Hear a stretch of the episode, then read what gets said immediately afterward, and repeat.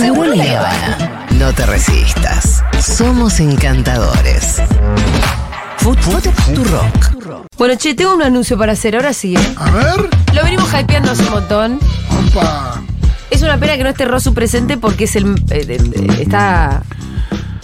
Sí, los hypearon desde lugares eh, no esperados también. No, no, Paula, no vamos a tener. Después de meses de negociaciones, con acaso uno de los mejores periodistas, si no el mejor periodista de política argentina, No me Estamos- contés, no me digas. estamos ya en condiciones de. Ya estamos en condiciones de anunciar formalmente ¿Quién es el dueño de, la entrada del dueño de. De los bíceps. de esos bíceps eh, espectaculares? Se le da vergüenza a él, boludo. Es un periodista serio. De esa armonía. No, no lo hagas enfrente de él. Listo. Y está en comunicación ahora con nosotros. no. Así que le voy a dar la bienvenida formal al equipo de Seguro La Habana, al señor Pablo Toto Ibáñez. ¡Ah, bro! Está en ¿Cómo comunicación. andan? ¿Cómo andan? Hola Toto, ¿qué ¿Todo haces? bien? Bien, vos. Muy bien, la verdad muy bien, muy nervioso. ¿Por qué nervioso? Y sí, porque te están acosando, Toto. No, te pido disculpas muy realmente. Porque, muy nervioso porque mm, me pone nervioso. Porque te las, las columnas, los, in- los inicios, Sí. las, las este país me pone Sí. nervioso también. así Bueno. que, viste, está todo juntar todos esos nervios en una en un solo episodio es eh, Mira, eh, un me, vórtice. me pone contenta que te pongas nervioso porque quiere decir que te resulta desafiante, Exactamente. eh, que, te, que te interesa lo que vas a hacer. Por supuesto. Vamos Sobre a- todo es eso. Bien. Es, es que, que salga bien, que funcione bien, que nos guste, que nos divertamos, que s- podamos pensar y podamos hablar y, y ver datitos y esas cositas Esas cosas que te que nos gustan. gustan siempre ir mirando. Em, Toto, estamos en condiciones de decir que vos vas a empezar a venir acá los lunes, Los lunes. desde el lunes que viene. Exactamente. Estamos en condiciones de decir que que, vamos a televisar, además, televisar, qué, antiguo Ah, decirlo. Sí. Me Vamos. toca televisación. Claro. Te toca, toca- ser filmado para YouTube, Claro, para después replicar en YouTube. sí. Eh, Mira vos. así que ahí la gente va a poder ver lo que el Pitu tanto festeja.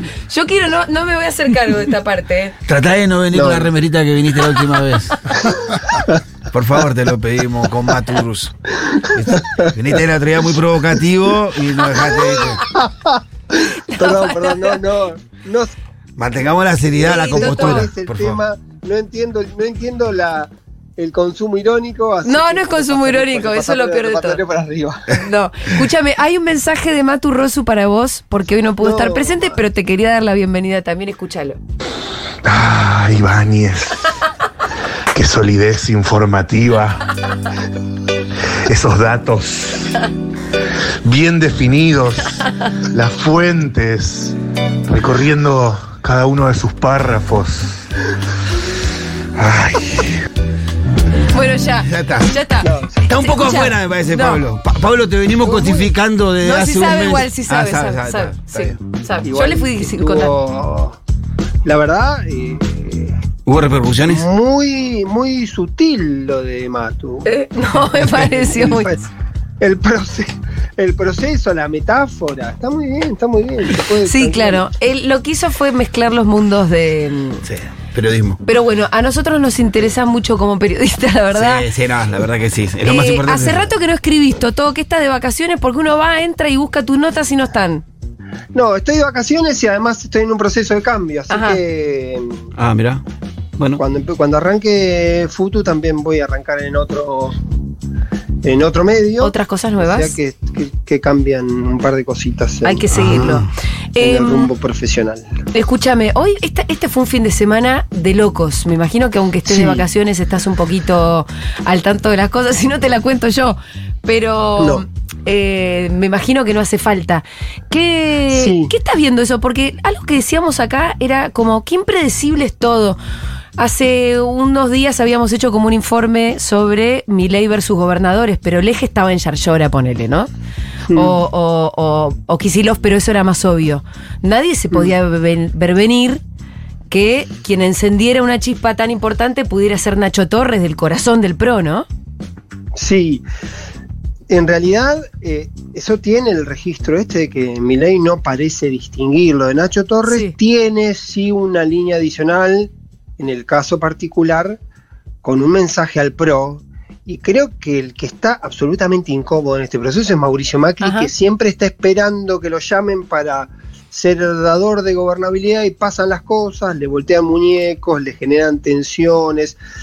Se manifiesta el PRO, digamos, con lo que ocurrió con la carta de las últimas horas de los dirigentes. Entonces me parece que hay ese doble plano de Milei jugando contra todos, Sí. que para mí la gran pregunta, y va a ser la gran pregunta de estas semanas, por lo menos para mí, es cuánto hay de espasmo y cuánto hay de táctica. Mm, Cuánto hay de espasmo en esto de Milei llevando no solo la decisión administrativa con Nacho Torres, sino escalando hasta el infinito la disputa con el Sí. gobernador de Chubut, luego de haber confrontado con Yarlora, tener ahora esta decisión con eh, Axel Kicillof. Hay cuestiones que parecen más razonables, pero cuando lo mirás, las conductas generales parecen responder a un patrón.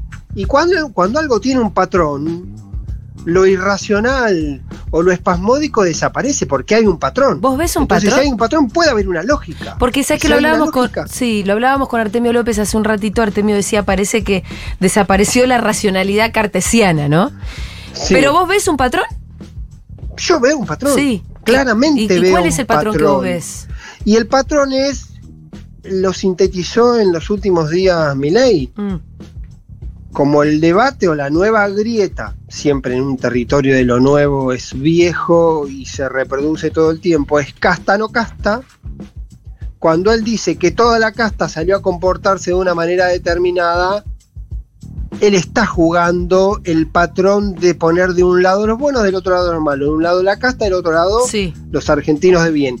Y en esa lógica, en esa lógica, que posiblemente en términos políticos resulte a simple vista irracional y posiblemente al mediano plazo resulte impracticable, porque en un momento vas a tener que gobernar y vas a tener que establecer algún mecanismo de gobernabilidad, salvo que él esté dispuesto a esperar hasta el 2025, apostando a que el 2025 le dé un resultado abrumador que le Mm. permita, digamos, cambiar la variable, por lo menos eh, sustancialmente, de los Sí. escenarios legislativos. Con la posibilidad de un triunfo hay- de Trump, te lo agrego como, como un factor. en que- el medio, Mm. en el medio con un triunfo de Trump, pero, pero digo, también en el plano interno, porque eh, lo que no parece haber, y son muchas puntas, pero lo que no parece haber es una lógica de pego y negocio. Hasta ahora es todo pegar.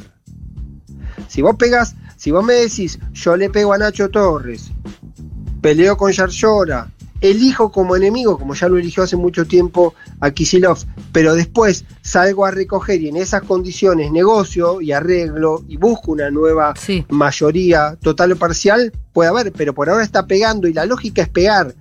Y hay algunos datos muy interesantes, por ejemplo, ¿qué es lo que pasa con López Murphy?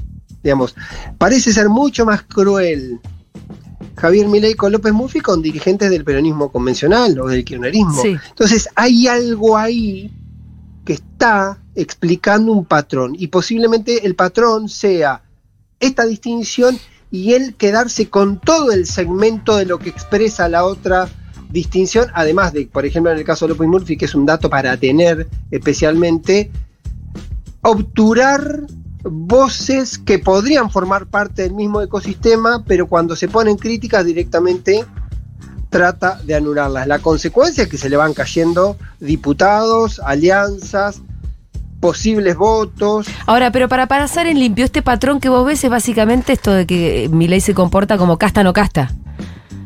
Casta no casta y la atomización absoluta. Y, pero al mismo tiempo lo que entra dentro del significante casta es lo que Milei diga. Obviamente, pero es el beneficio de alguien que estableció el concepto y lo puso como valor político o como valor simbólico. Ahí, Mm, cuando hay datos muy interesantes para repasar y estamos con poquito tiempo, pero cuando te pones a mí, por ejemplo, después lo vamos a charlar el lunes, vamos a hablar de lo que ocurrió con dos o tres dirigentes sí. que tomaron claramente posición pública contra Javier Milei y que vienen del ecosistema amplio de lo que uno podría considerar la oposición eh, antiperonista y el costo que tuvieron en ese proceso. Entonces él está jugando con ese límite, con esa variable, con esa posición extrema, obviamente no te va a servir indefinidamente, no le va a servir indefinidamente. Y después, que es la otra gran pregunta, ¿cuánto tiempo te alcanza para ir pateando la pelota? Si en algún momento no tenés otro tipo de resultados, también está como el gran interrogante, es ¿cuándo debería mi ley poder dar alguna señal respecto a la inflación para que se le empiece a desmembrar absolutamente el apoyo social. Hay muchas, muchas, muchas pistas para, para armar el rompecabezas. Menos mal que te tenemos. No, Porque yo pistas no tengo, la verdad que estoy cada vez más desorientada. Menos mal que estás vos. Bienvenido, Totó, a Seguro favor. La Habana y a un placer Futuro. para mí absoluto. Bueno, te vemos el lunes que viene, entonces. Dale, Va a estar lindo Dale. esto.